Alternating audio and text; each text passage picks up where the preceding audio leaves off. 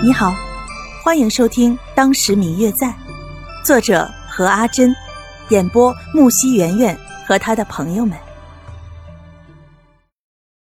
第一百四十五集。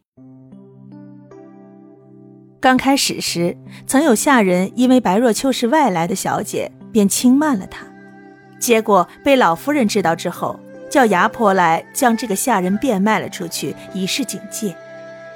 自从这之后，所有人都知道了这个白小姐在刘家的地位。白若秋的日子过得顺风顺水的。老太太十分喜欢若秋，若秋从小就没有祖父母的陪伴，对于这份来之不易的亲情格外的重视，时常的就去看望两位老人。因此，一家人倒是相处的和乐融融的。刘老太爷之前对白若秋的怀疑，似乎也随着对于白若秋这个外孙女的喜欢而消散了，似乎十分的信任她。方玉楠见白若秋在京城无事之后，也放下心了，便要辞别白若秋回家去了。其实，自从他离开家外出寻找白若秋至今，已经快要有一年时间未曾回家了。虽然说以前也常常贪玩偷跑出去。在外面一待就是好几个月，但是这次若不是因为白若秋的原因，也不会耽误这么久的时间没有回家了。其实对于白若秋，他的心里总归是有些不放心的，毕竟一个女孩子在外面又没有人照应。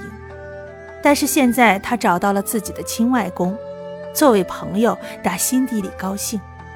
再加上自己许久都未曾归家，父母也是十分的想念，于是就处理好了在京城的一切琐事之后，便辞别了各位友人，收拾了东西回了家。在方玉楠临走的时候，白若秋交给了他一封信，代为转交给自己的父亲。从白若秋离家之后，与自己的父亲便没有见过面了，就连书信也是十分的少见。本来白若秋是打算与方玉楠一起回家的，但是外祖母却苦苦的相留自己。再说白若秋确实也觉得自己与外祖父母家没有联系十几年，现在突然的就离开，实在是不太好。而且关于自己的父亲与外祖父之间的心结，似乎自己还没有解开。那么自己就这样一走了之，那么当初来的目的不就没有实现了吗？于是白若秋便决定在京城待一段时间，再做打算。日子一天天的过去，白若秋在刘府、在京城过得十分的悠哉。时间一晃，就过了几个月。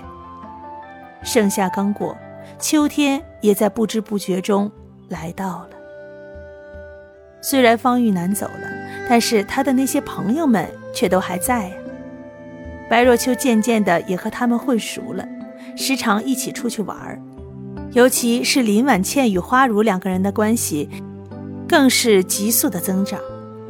本来女人之间的友谊便是很容易建立的，因为刘芷兰有时候也会跟着白若秋一起，于是四个人便时常的聚集在一起。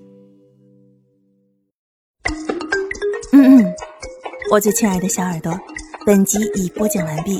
感谢您的收听。如果你喜欢这本书，欢迎您多多的点赞、评论、订阅和转发哟。当然，也可以在评论区留言，我会在评论区与大家交流互动的。喜欢这本书就给他点个赞吧，你的点赞和评论是我们创作最大的动力。感谢您的收听。